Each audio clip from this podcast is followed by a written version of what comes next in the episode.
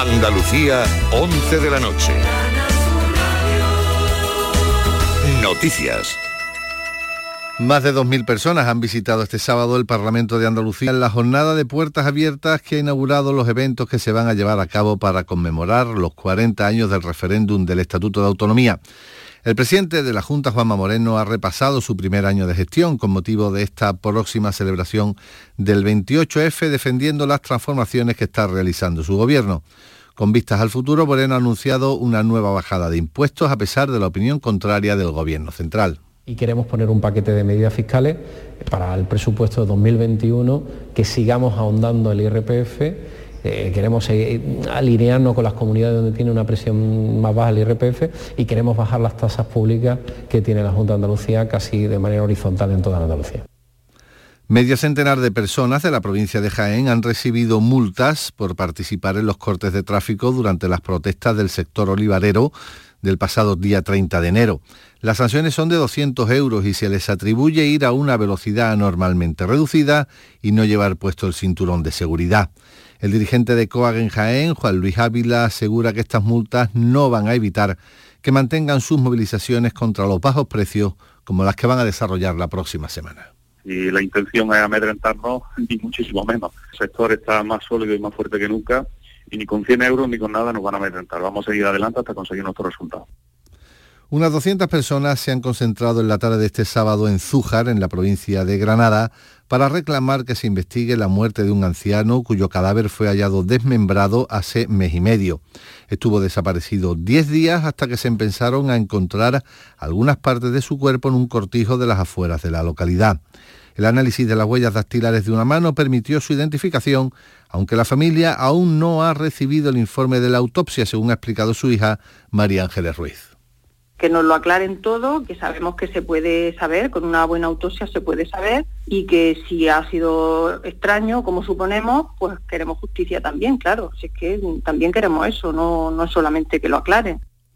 Italia se ha convertido en el primer país europeo que adopta medidas de emergencia por el coronavirus tras confirmarse una segunda víctima mortal. Se trata de una mujer de la que no ha trascendido su edad y que ha fallecido solo unas horas después de que muriese un hombre de 78 años, así como de la confirmación de otros 51 contagiados. Hay 250 personas en cuarentena en el país italiano. En cuanto al pronóstico del tiempo, este domingo vamos a tener en Andalucía cielos poco nubosos, levante fuerte en el estrecho y temperaturas con pocos cambios.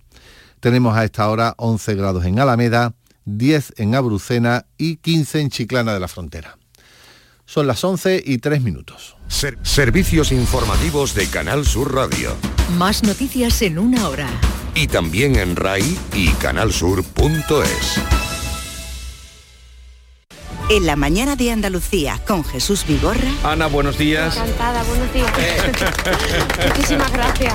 Nos ha traído un ramo de flores. Para todos ustedes, desde que me puse en contacto, habéis estado, vamos, minuto a minuto conmigo y por el apoyo que le habéis brindado a mi madre, que no la habéis dejado sola. Y la mañana de Andalucía con Jesús Vigorra. Canal Sur Radio, más cerca que nunca. La noche más hermosa. Misterios, historia, ciencia, crecimiento personal. Tu curiosidad, alguna de las preguntas que te haces y las respuestas que nunca te esperabas, las tienes en la noche más hermosa. En la medianoche del sábado y del domingo, con Pilar Muriel. Canal Sur Radio. Más cerca que nunca. Yo solo quiero volar. Comandante, todo listo para iniciar el vuelo. Dame el micrófono. El pasaje está esperando para embarcar. La tripulación lista para el despegue. Recibido sobrecargo. Les habla el comandante Lara. Bienvenidos a este divertido programa de radio que les va a hacer reír y mucho. Será una hora de humor, entrevistas, versiones musicales maravillosas. El domingo por la noche, después del pelotazo. Te gusta, ¿eh? Dime que te gusta. Andalucía cerca de ti con Miguel Fernández.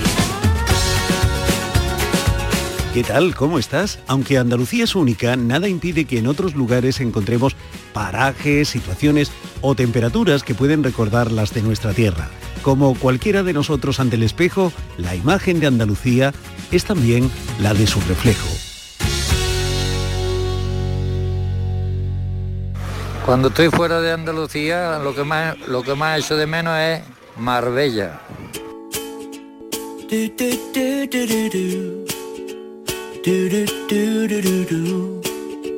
Pero, ¿cómo encontrar lugares que nos recuerden a Andalucía?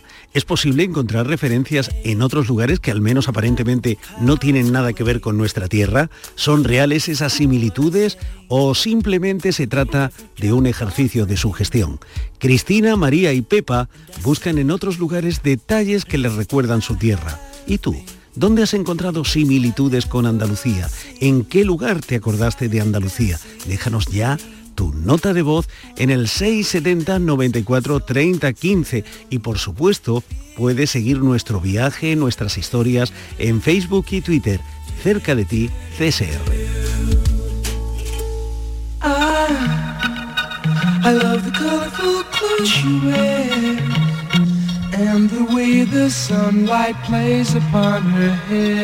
Andalucía, cerca de ti.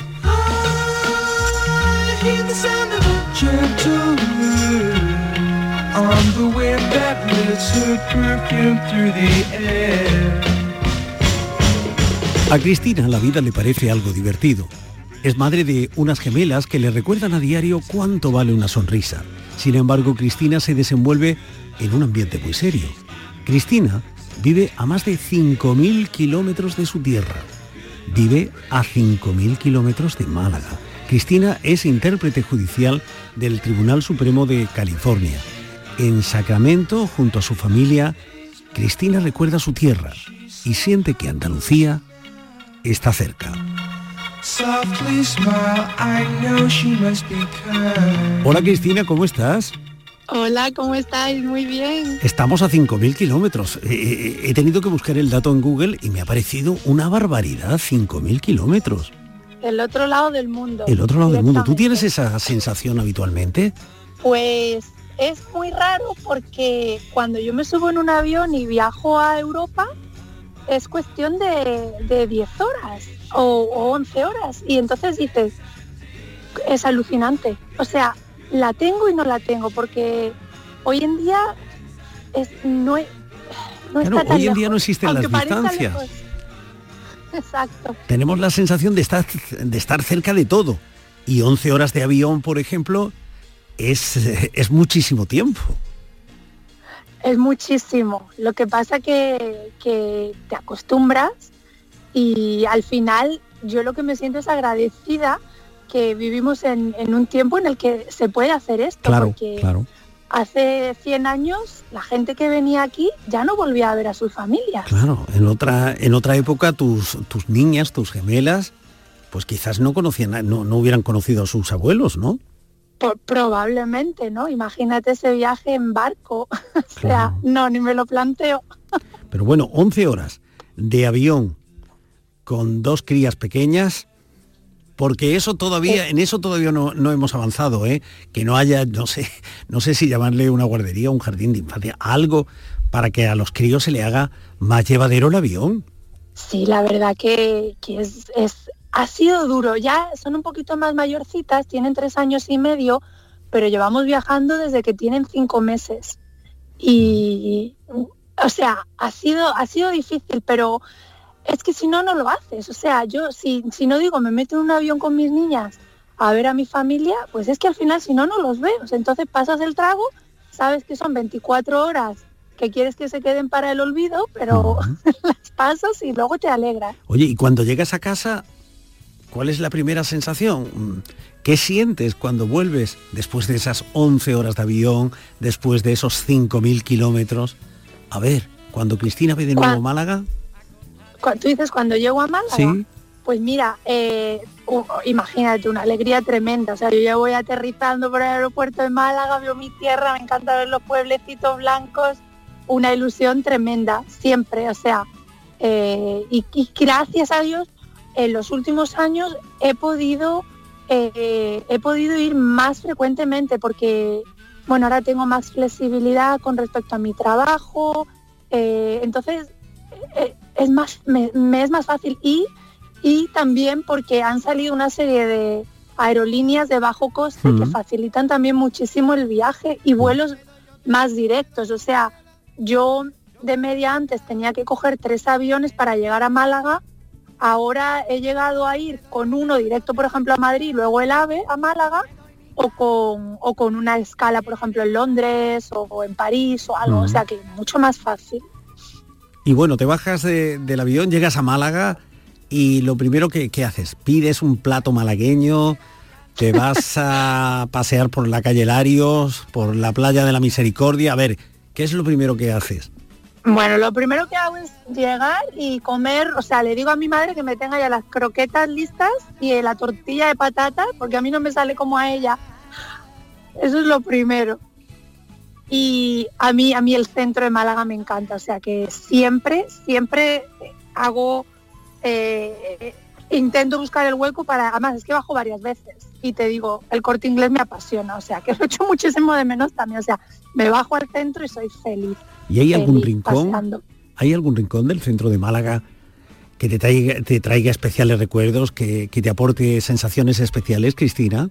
Pues como decías, el centro, Calle Larios, me encanta pasear por Calle Larios porque es algo que aquí no, en esta zona no, no tenemos ese tipo de, de, centros de la ciudad, de centros urbanos con, con tiendas, restaurantes, cafeterías. A mí sentarme en una cafetería, pues del centro de Málaga y sentarte, vas a ver la gente, a comerte unos churros o, un pan con tomate, que también me encanta, pues ya es que yo con eso ya soy feliz. Porque, eh, ¿cómo es la zona en la que tú vives en, Sacramento? ¿Cómo es tu barrio?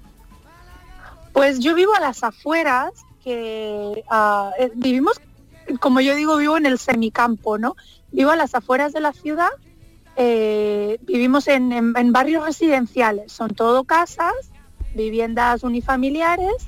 Eh, tenemos la suerte de que sí podemos salir a dar un paseo por el campo, pero igualmente eh, si coges tu coche, pues nada, en, cuestión de 10 minutos estás en, la zona urbana con, todo lo que necesites. O sea que sí que es un... Lo que pasa que sí que dependes del coche para todo. O sea, yo en mi vida he cogido un autobús aquí.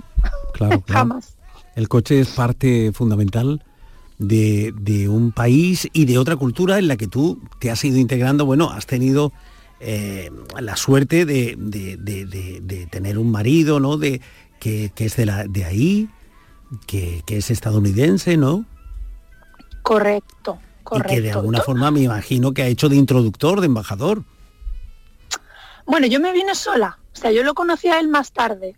Eh, entonces sí que tuve ese momento de, buscarme la vida por aquí eh, sola. Lo que pasa que, que te digo que desde que yo me vine a la primera vez muy jovencita, a mí esta cultura me, me, adapté facilísimo. Yo creo que si vienes con la mente abierta, con ganas de introducirte en la cultura y formar parte de ella, todo se te hace más fácil. Mm. Eh, y, o sea que, que, he tenido la experiencia por ambos lados. Exacto, estar casado con un americano, obviamente el tema de, que te digo, las tradiciones, eh, obviamente las vives más desde, desde dentro, no como, no como otras parejas que a lo mejor son los dos de España o de otro país, pues no es lo mismo. Mis niñas sí que se están criando realmente eh, bicultural, porque se celebran todas las tradiciones, tanto las de allí como las de aquí.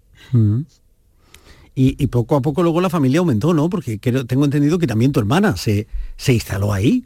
No, mi hermana vive en Londres con ah, su en Londres. Correcto. O sea, que ese proyecto empresarial que tenéis es, digamos, global. Ese producto empresarial que tenemos, que yo le llamo mi tercer hijo, sí. es, eh, sí, o sea, es nuestro, son nuestros tercer bebé, porque las dos tenemos cada una de dos niños, y, y sí, o sea, y estamos, estamos trabajando muy duro para, sacarlo adelante. Es decir, para eh, poner una tienda ni en Sacramento ni en Londres, una tienda online para todo el mundo. Correcto, para no pelearnos. O sea que, que sí, la, empresa está basada en Estados Unidos, porque las empresas, aunque sean online, tienen que tener eh, una, un lugar físico donde están establecidas, pero nosotras ofrecemos los productos por todo el mundo. De hecho, hacemos envíos de productos por todo el mundo. Mm, ¿Productos de qué tipo? Eh, son a ver, ¿qué os puedo comprar? ¿Qué os puedo comprar yo? A ver, ¿qué nos puedes comprar? Pues mira, eh, vendemos objetos de decoración, eh, decoración, en principio la, idea principal por la que surgió este proyecto estaba basado en unas bandejas decorativas para mesas de café, mesas secundarias, ¿no? etcétera. Por ejemplo, es una bandeja con una serie de objetos, con, viene con una vela, por ejemplo, eh, un jarrón de cerámica, unos posavasos. Entonces el, el producto se compra como un kit. lo compras todo, eso sobre todo es para las personas eh, que no tienen tiempo, que, no, que les falta ideas creativas e ideas de decoración, nosotros se lo damos todo hecho. Haces clic, compras el producto y te llega a tu casa en unos días. Claro, para personas que no tienen una calle Larios, Exacto. por donde pasar y, y, entrar en una tienda y decir, mire, que quiero una mesita con una vela, con... Pues nada, ahora entra... ¿Cómo se llama vuestra empresa?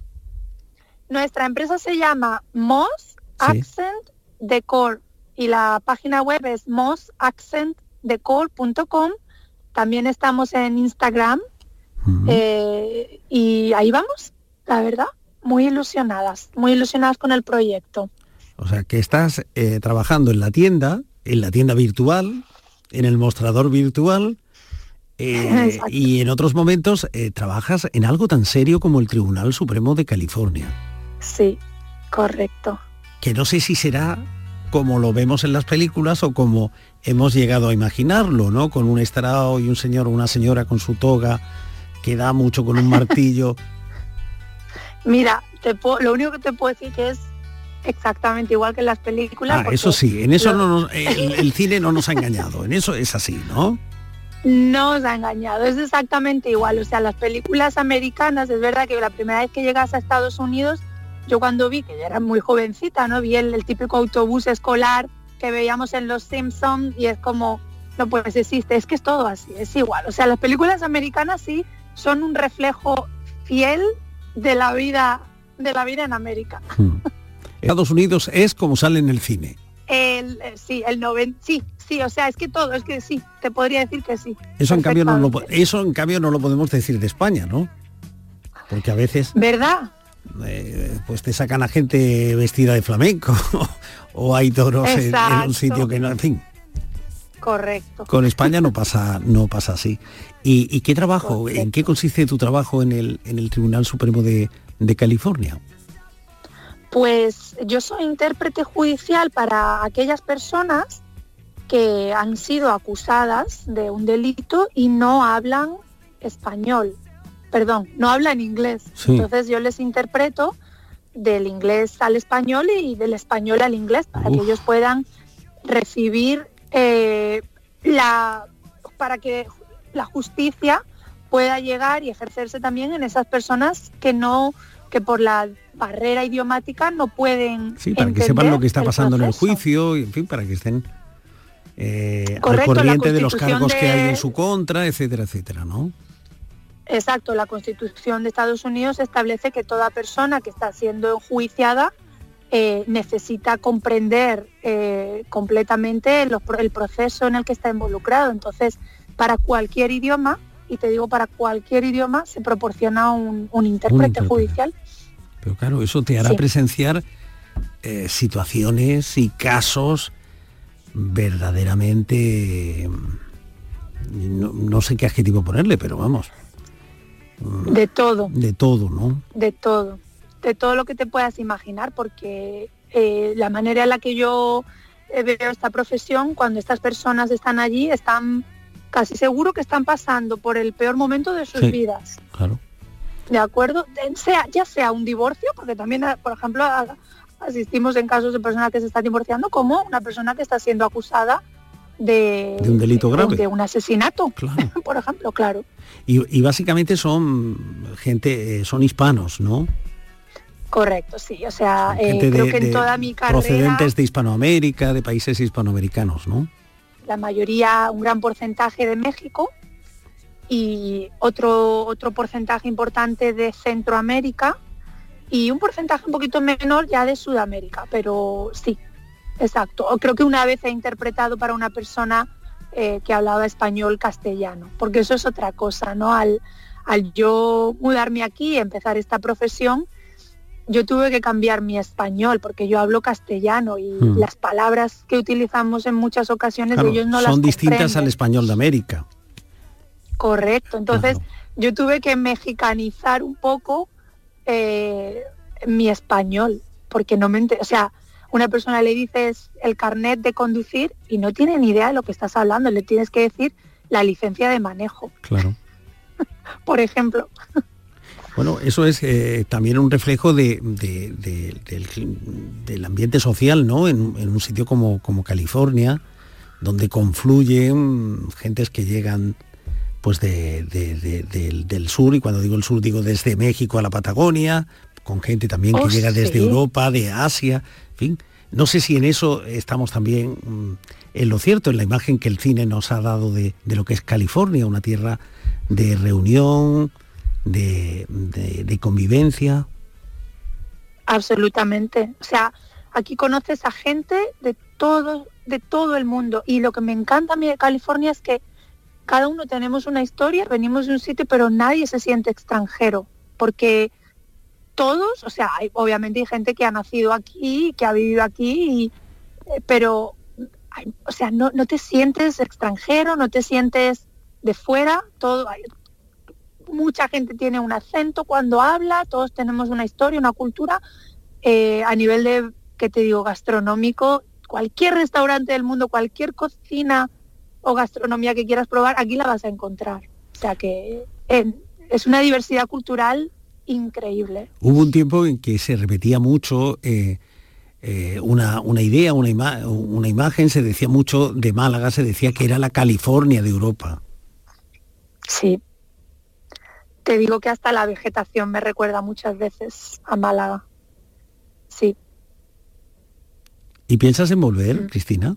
Sí, o sea, te cuento que mi proyecto profesional de esta empresa online es porque hace pues eso, un año y pico decidí que yo no quería estar atada a un trabajo y a un horario fijo, sino que yo quiero poder eh, generar ingresos desde cualquier parte del mundo.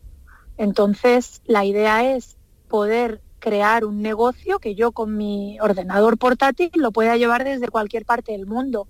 Y, y por eso estamos trabajando muy duro para conseguirlo, porque ahora ya mis niñas, eh, los veranos quiero pasarlos en Málaga para que eh, puedan disfrutar tanto los abuelos de ella, ellas de los abuelos, los primitos, los amigos, la playa, porque aquí estamos lejos de la playa.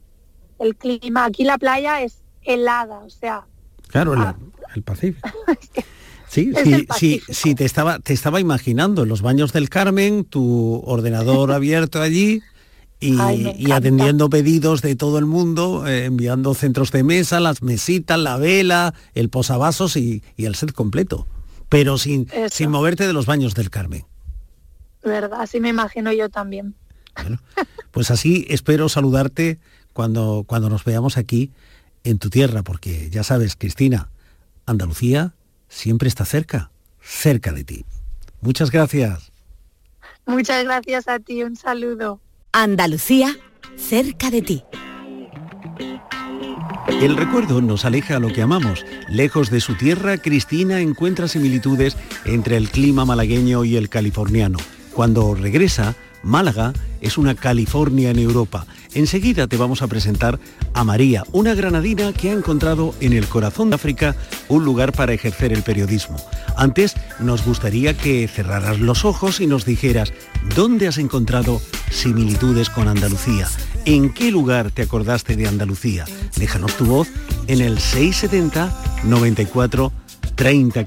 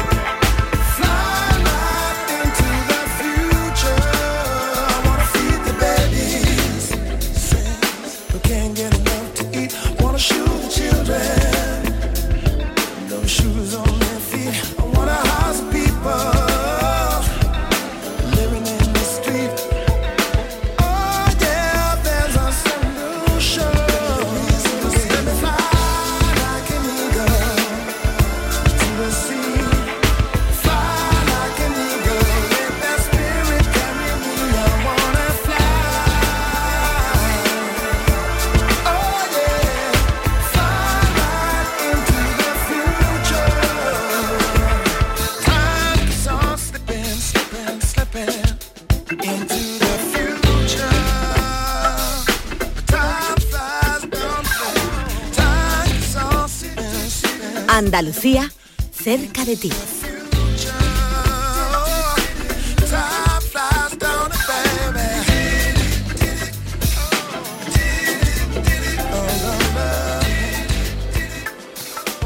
¿Qué voy a echar de menos?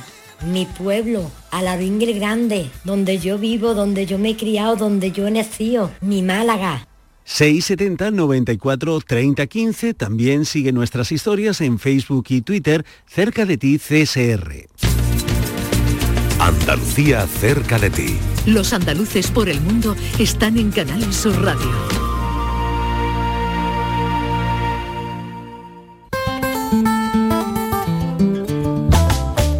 Cuando era niña, María se pasaba las horas muertas mirando el mapa de África. Incluso pensó en ser misionera. Sin embargo, debió esperar hasta las prácticas del máster para tomar contacto con ese continente.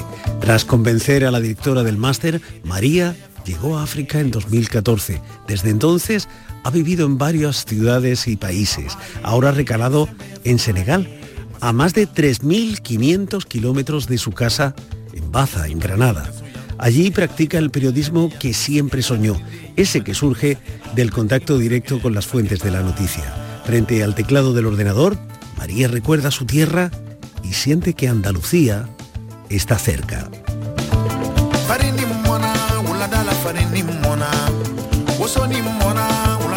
Hola María, ¿cómo estás? Hola, muy buena, muy bien. No sé si tendría que habértelo dicho en, en Wolof, uno de, las, de los idiomas, una de las lenguas que se hablan en Senegal. Sí, de hecho el Wolof es la lengua mayoritaria, aunque hay muchas más lenguas que también se hablan Sí, aquí. hombre, tenemos el serer, ¿no? El mandinga, Sí. el pular, El pel. el pel, el soniqué, ¿no? Incluso yo me, me manejo bien en malinqué y hasta en diol. ¿Ah, sí? Sí, aquí es todo una torre de Babel, este, este Senegal, ¿no? En el que vives. Sí. ¿Y, y estás a gusto ahí? ¿Estás a gusto en Dakar? Pues Dakar, la verdad que ahora mismo de todas las ciudades que he conocido de África Occidental es de las más cómodas para vivir ahora mismo. Dicen que es una de las ciudades más vivas de todo el continente africano. Bueno, el continente africano, como tiene tantísimos países, no, no lo sé, no puedo hacer una comparación con todas, pero sí sé que ahora mismo de las que he conocido de África Occidental, si no es de las más bonitas, sí que es de las más cómodas, donde encuentras muchísimos, eh, muchos restaurantes, mucha variedad, mucho supermercado, entonces puedes tener una vida más o menos, no mucho, pero más o menos parecida a la que podría tener en, en Europa. Está además relativamente, bueno, está en la costa, tiene un clima más suave quizás, ¿no? Sí, eh, puedes ir todo el año a la playa si quieres, Ah, aunque hay momentos más fríos, sí.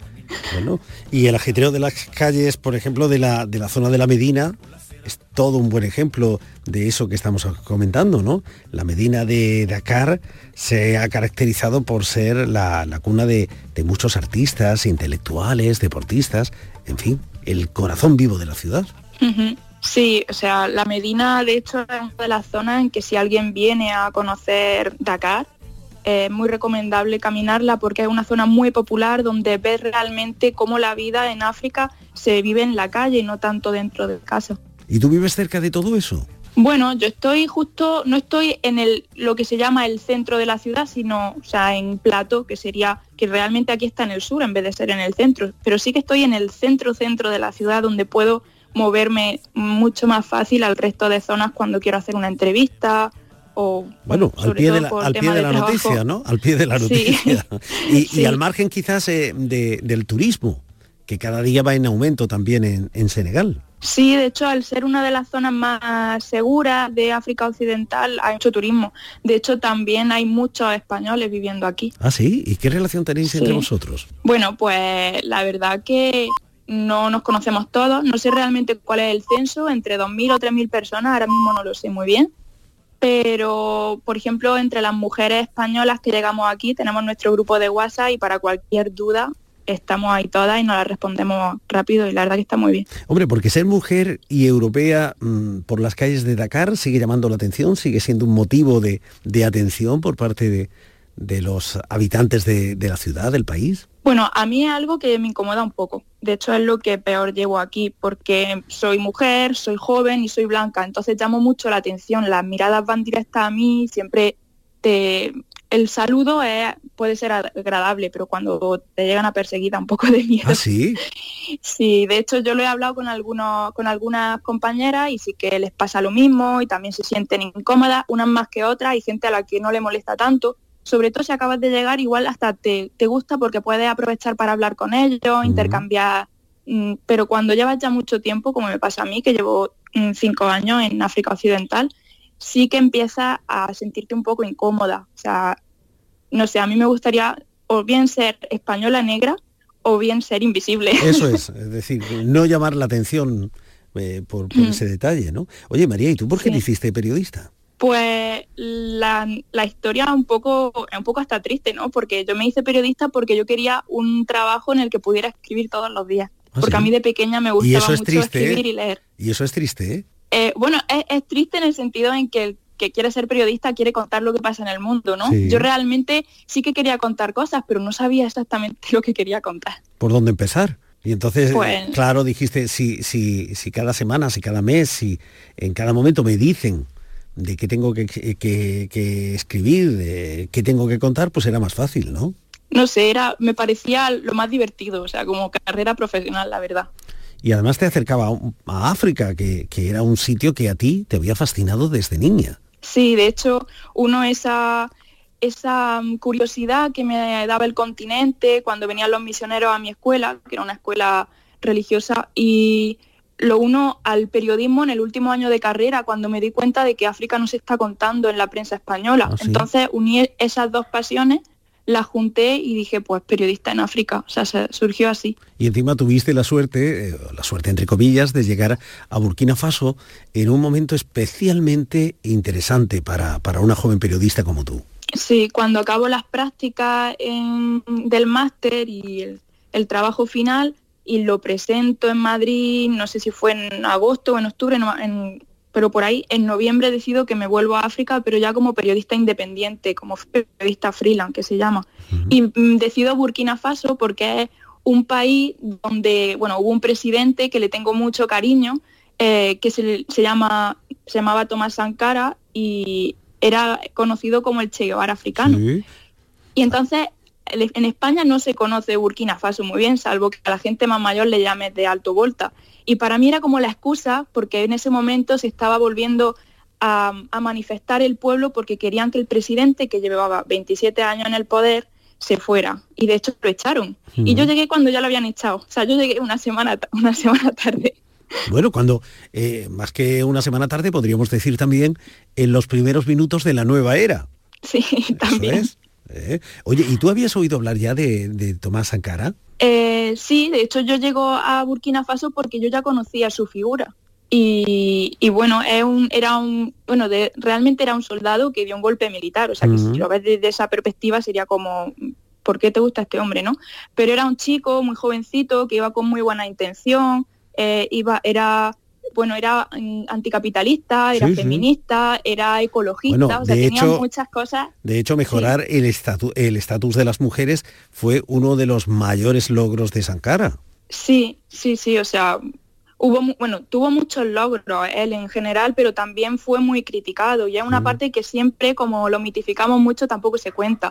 Pero es verdad que también fue muy criticado y de hecho por eso eh, al final, bueno, entre Sería- unas cosas y otras pues lo mataron. Sería un extraordinario personaje para, para una, de, una serie de, de televisión, de esas pequeñas series, microseries que vemos ahora de dos o tres Sí, capítulos, ¿verdad? De hecho, hay una novela eh, escrita por Antonio Lozano que se llama El caso Sankara y que cuenta entre la, nove- o sea, entre la ficción y la realidad, Ujú. que cuenta la historia de Sankara y es súper interesante. Hombre, eh, le quitó a los ministros el Mercedes y los obligó a ir en el coche más popular de Burkina Faso, que era el R5. Sí, Ese detalle, por ejemplo, ¿no? sí, sí. Es curioso, Y luego a- tenía un día del deporte también, en el Eso que es. todos, incluido él y sus ministros, iban en chándal y practicaban deporte, Deporte, para que el resto de la claro. población también.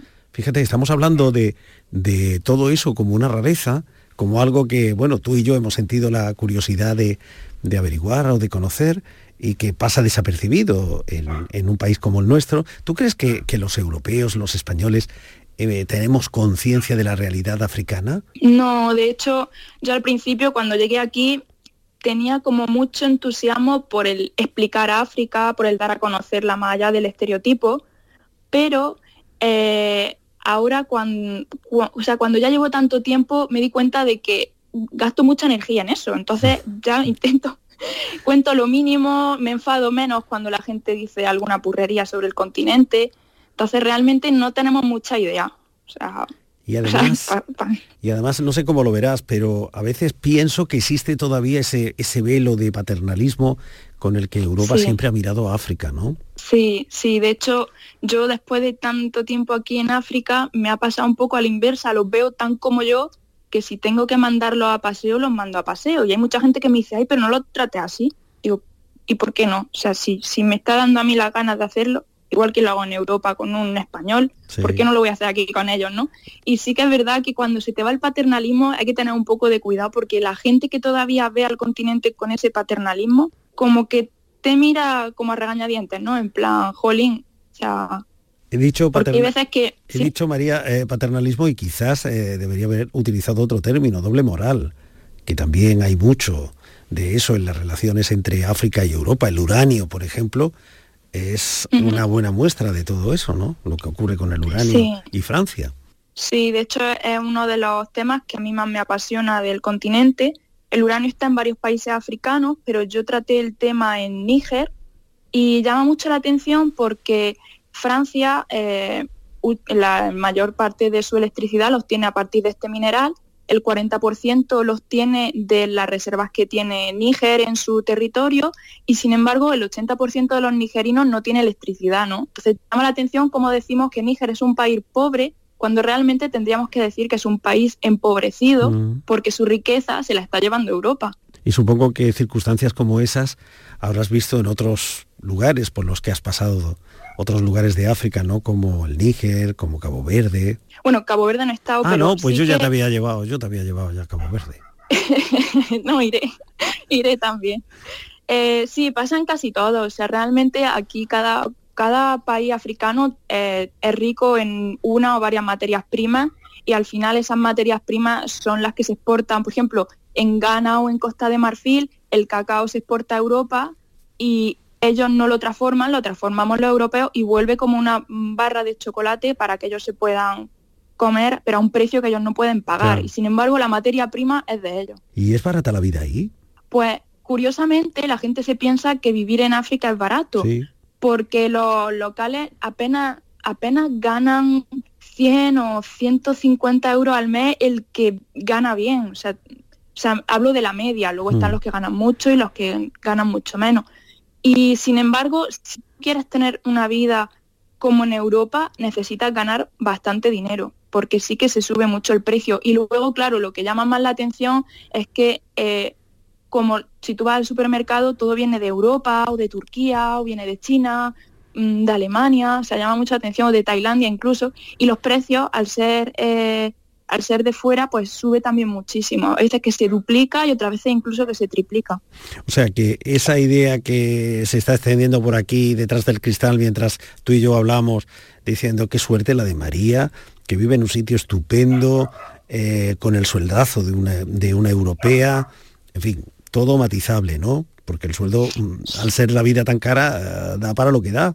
Sí, o sea, realmente, mm, bueno, yo hay otra cosa que también, que por ejemplo pasa mucho en Dakar, eh, que tú ves que los blancos de organismos internacionales ganan muchísimo dinero y el, y el local gana muy poco. Entonces hay una desigualdad enorme aquí. Y bueno, pero vaya, que tú vas a un supermercado y vas a ver gente de todos los colores, pero sí que es verdad que hay que remarcar eh, esos precios tan enormes. O sea, yo siempre lo pongo el ejemplo con la leche, que es algo básico. Eh, un, un cartón de leche en Europa te cuesta unos 60 céntimos, 65 céntimos o algo así, y en aquí te tienes que empezar a comprarlo a partir del euro y medio, o sea, por menos de un euro y medio no lo tienes.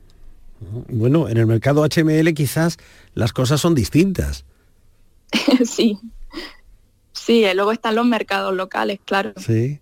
Y ese mercado, el HML, sería un buen sitio también para, para llevar a, a los amigos que te visiten, ¿no? Sí, de hecho, es un- si yo hago una lista de sitios que visitar, el, el HLM entra, está dentro, porque es el bullicio, o sea, para entrar realmente en lo que es la vida aquí, la vida cotidiana de la gente, en cómo los, supermer eh, los, perdón, los supermercados, no, los mercados están llenos de gente, mm, bueno, todo, es realmente ir a un, super, a, a un, perdón, a un mercado africano, es ver la vida, olerla, eh, sentirla, o sea, tocarla, o sea, realmente te resume muy bien lo que es la vida cotidiana aquí.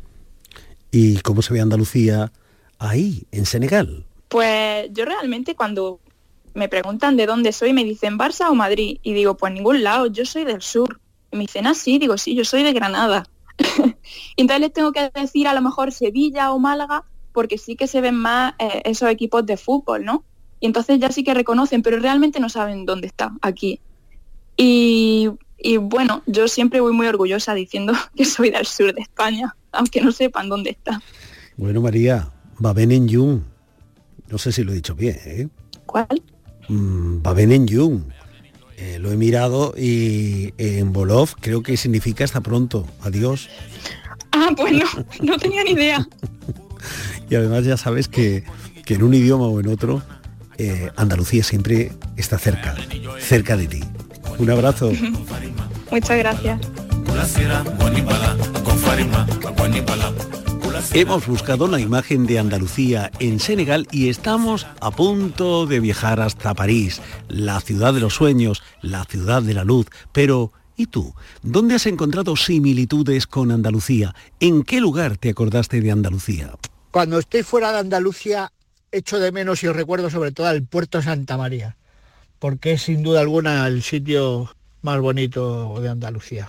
Pues lo que más echo de menos de mi tierra es el solecito, los espetos, el buen tiempo, la gente, el arte que hay. Cuando estoy fuera de Andalucía recuerdo mucho la playa de Torrenueva Costa, en Granada, donde yo de chico he pasado muchos veranos y he hecho muchos amigos, buenas amistades y donde tengo mi pandilla de toda la vida. 670 94 30 15, déjanos tu nota de voz en nuestra línea de WhatsApp y sigue también nuestro viaje, sigue también la peripecia de los andaluces y las andaluzas por el mundo en Facebook y Twitter. Ya sabes el nombre de nuestra cuenta, cerca de ti, CSR.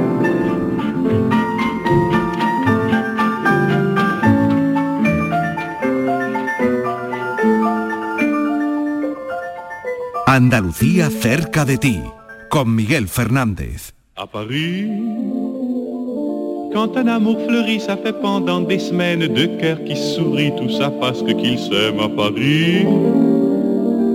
Pepa vive en un lugar donde cabe todo el mundo. En todo el mundo hay un rincón de París, como en París hay también un cachito de cada lugar del mundo. Paseando por la ribera del Sena, es inevitable que Pepa recuerde el Guadalquivir. Pero París tiene la luz y Sevilla la suya. En algún rincón del viejo París, Pepa sueña Andalucía y sabe que Andalucía está cerca. Le soleil, qui est son vieux copain, est aussi de la fête. Et comme deux collégiens, ils s'en vont en goguette dans Paris. Hola Pepa, ¿cómo estás? Hola, ¿qué tal? Muy bien. Sí, en tu casa, te sorprendemos a esta hora de la del en este justo momento en tu casa. Pues no, la verdad que no. la Así, verdad te que hemos cogido en un bar. en un bar, te hemos cogido eh, disfrutando en un bar parisino, que son muy diferentes de los bares sevillanos, ¿no? Sí, la verdad es que, que son diferentes, sí. Cada uno tiene su encanto, pero, pero son diferentes. Para empezar, creo que ahí no te van a poner una tapa, No, aquí no ponen tapas. aunque la pagues y aunque la pidas. No, ¿verdad que no? No, no, no, no. Como, como en España, no. Y aparte la cerveza no sé si va a estar tan tan fría como como en Sevilla, también tirada. No, bueno, tan fría no. Hay otras cervezas diferentes, pero Sí. bueno, cada una tiene su, su cosa también. Oye, Pepa, ¿y tú cómo llegaste a París? Pues mira, yo vine por trabajo. Yo estaba buscando trabajo, eh, soy bióloga y trabajo en un laboratorio y me surgió una oportunidad en París y nada, no me lo pensé, me, me vine para acá. Y nada, llevo aquí ya seis años. Seis años, o sea, que ya te podemos presentar casi casi como parisina, ¿no? Bueno, de adopción un poco, sí, pero ¿En qué parte de París vives? pues mira, vivo cerca de la Gare de Lyon, en el este. Eh, o sea, París se divide como en 20 barrios, pues eh, vivo en el 12. Está al sureste de París.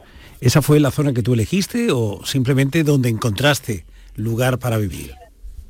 Pues más o menos donde encontré, me venía bien, pero aquí en París no se puede tampoco elegir mucho. eh, es muy difícil encontrar piso, hay mucha gente buscando piso, los precios son muy altos, entonces más o menos uno tiene que adaptarse a lo que encuentra. Eso Pero pensaba. bueno, la verdad es que yo, sí, sí, yo tuve mucha suerte porque encontré este piso por una amiga de una amiga y la verdad es que eh, me pillaba 15 minutos del trabajo y ahora, bueno, ahora he cambiado de trabajo y ahora está un poco más lejos, pero está dentro de París y la verdad es que muy bien para llegar a todos lados y, y nada, muy contenta con la zona. O sea que durante mucho tiempo te permitiste el lujo de ir caminando al trabajo.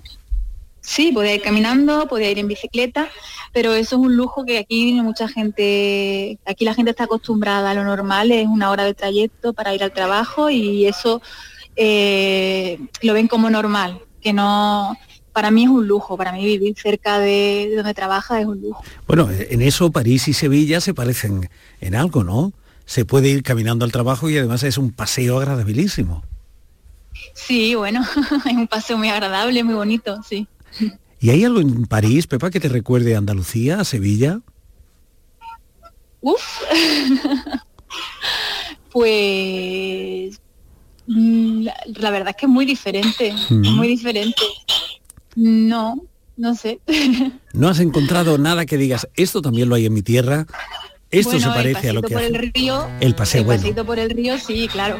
Lo que pasa es que el- Hay un río que es muy agradable pasear y bueno, sí me recuerda un poco al Guadalquivir, Eso Sevilla. es. Lo que pasa es que el Guadalquivir como que es más accesible, ¿no?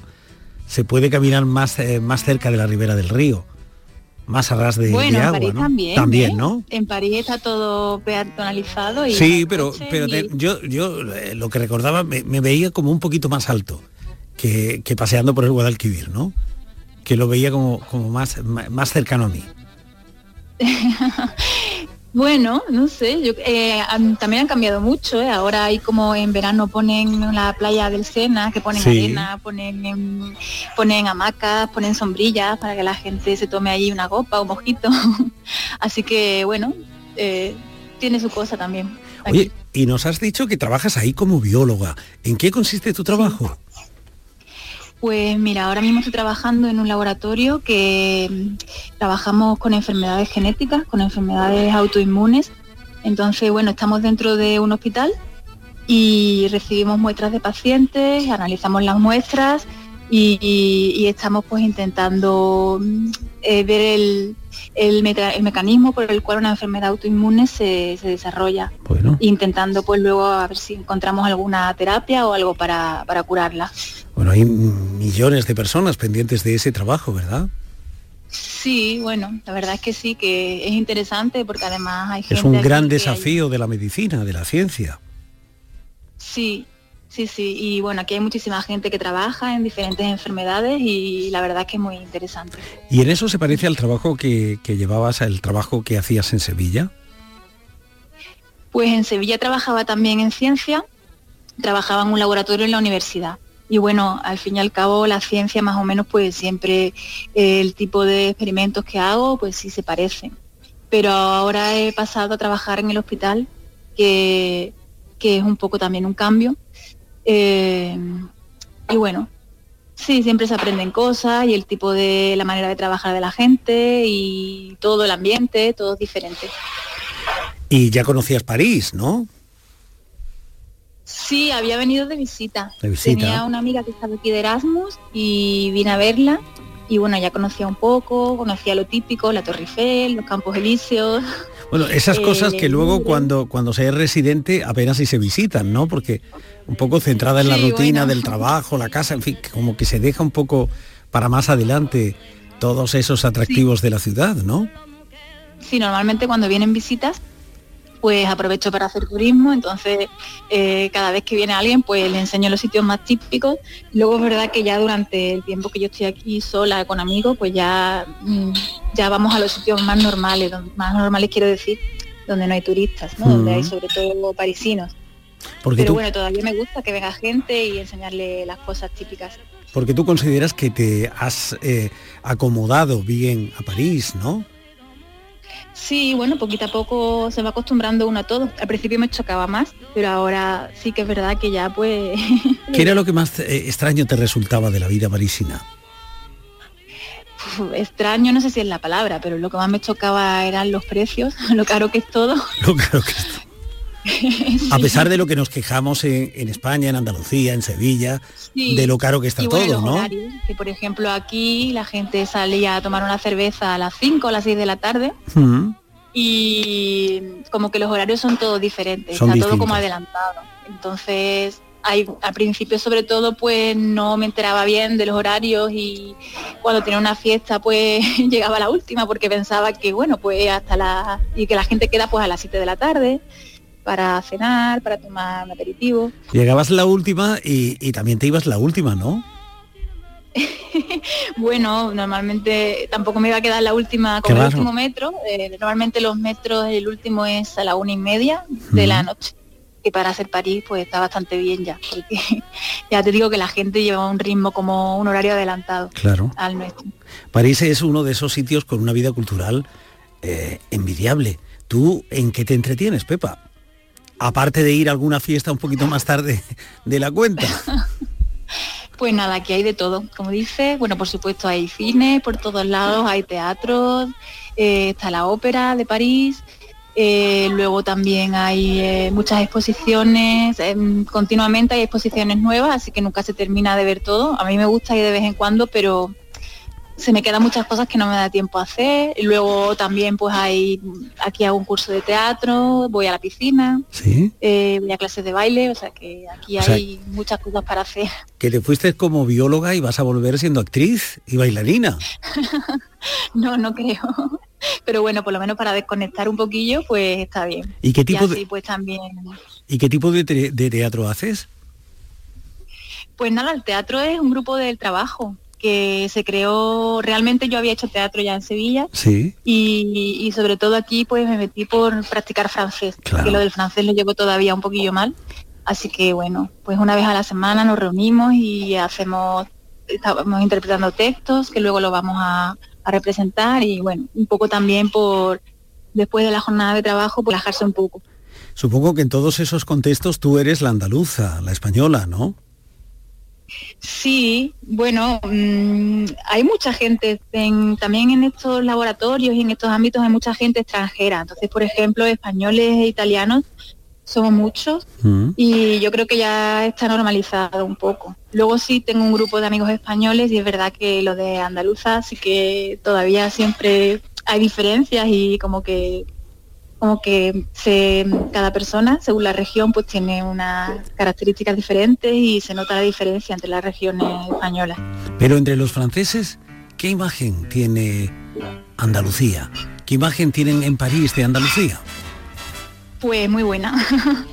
rápidamente cuando le dicen que eres andaluz, cuando, te dicen, cuando se le dices a alguien que eres andaluza, pues rápidamente, ay, me encanta, yo he estado en Córdoba, en Granada, en Cádiz, en Sevilla, lo conocen casi todos, además mm, conocen la región, vamos, ellos le llaman Andalucía y, y lo conocen. Y nos sitúan, nos ubican claramente, ¿no? Sí, sí, sí, sí, nos ubican perfectamente y además suelen haber viajado. Y además eh, nos ubican con una imagen actual. ¿Tú crees que la imagen de Andalucía ha cambiado con el tiempo? Pues sí, yo creo que sí, pero básicamente lo ven como un sitio donde se vive muy bien y donde hay, eh, se puede hacer turismo y, y bueno, sí, pero claro que también ha ido evolucionando con el tiempo. Pepa, ¿te planteas el regreso? ¿Por qué no? Si, me, si tengo algo, algún trabajo que, que me guste allí, sí. O sea, que que está un poco vinculado, está vinculado a, a tu, a tu desarrollo profesional, ¿no? sí, claro, bueno, de momento estoy aprovechando aquí, estoy aprendiendo mucho y bueno, pues ya veremos a ver qué pasa en el futuro. Y además, como estás a gusto, ¿no? Sí, claro, eso es importante también. Claro, porque darse Y, un, bueno. darse por un paseo por esta plaza junto al, al Museo Pompidou, por ejemplo, pues es todo un gustazo, Ah, ¿no? me encanta, me encanta. Sobre todo al principio, que no conocía mucha gente, pues me encantaba irme a dar un paseo allí, a, si hacía bueno, comerme un bocadillo allí sentada en las escaleritas, ver la fuente, que hay una fuente muy bonita y, y ver todo lo que pasa por ahí, que hay muy mucho ambiente. ¿Y en Sevilla paseabas tanto o no? Sí, en Sevilla también. Me gusta mucho y ahora cuando voy sobre todo la disfruto mucho porque como no voy tanto, pues me encanta pasear por la Avenida de la Constitución, ver eh, la Catedral, la Giralda, por al lado de la Torre del Oro. Sí, la verdad es que me gusta mucho. ¿Y qué te pasear. traes? ¿Qué te traes a París de, de Andalucía? Pues siempre mucha comida. Ah, sí. Pero hombre, si, si entre Francia y España ya no debe haber tanta diferencia, ¿no? Bueno, siempre hay cosas Siempre que... hay algo que, Siempre hay algo. Hombre, en París se puede encontrar que la todo, familia te deja en la maleta y dice, mira, llévate Las gambas. Las si gambas, pudiera por ejemplo. El jamoncito, bueno, sí. Yo me traigo siempre comida, me traigo, pues, vengo con las pilas cargadas del Hmm. sol, de buen humor.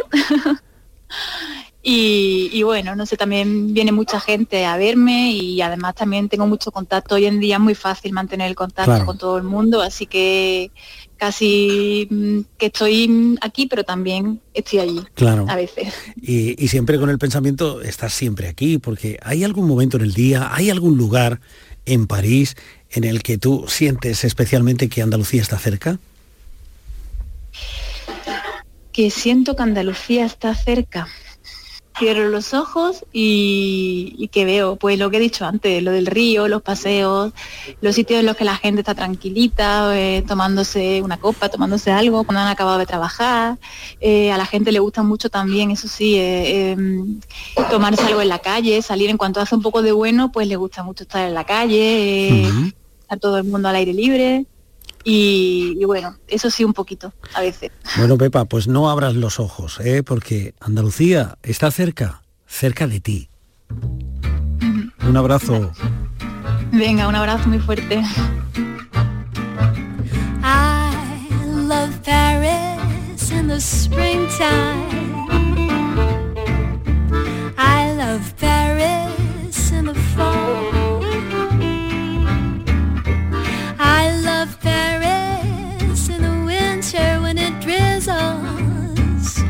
I love Paris in the summer when it sizzles. A través del día a día de tres mujeres, de tres andaluzas en distintos puntos del planeta, hemos buscado la imagen de un lugar que se parece a Andalucía. Esa búsqueda nos volverá a reunir dentro de siete días. Hay mucho por andar y muchas historias de andaluces que descubrir. Seguiremos de cerca durante la semana a través de las redes sociales y el WhatsApp. Ya sabes nuestro número, 670 94 30 15. Nos encantaría contar tu historia. Desde donde estés, ponte en contacto con nosotros porque nos gustaría acercarnos hasta donde vives, hasta lo que haces, hasta la historia que tienes que contar. Ya sabes, la verdadera distancia la establece el corazón. Por eso, Andalucía siempre está cerca, cerca de ti.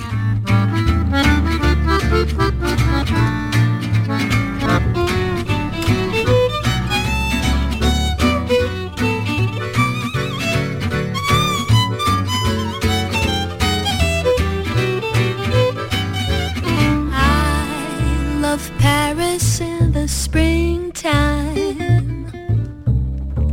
I love Paris in the fall.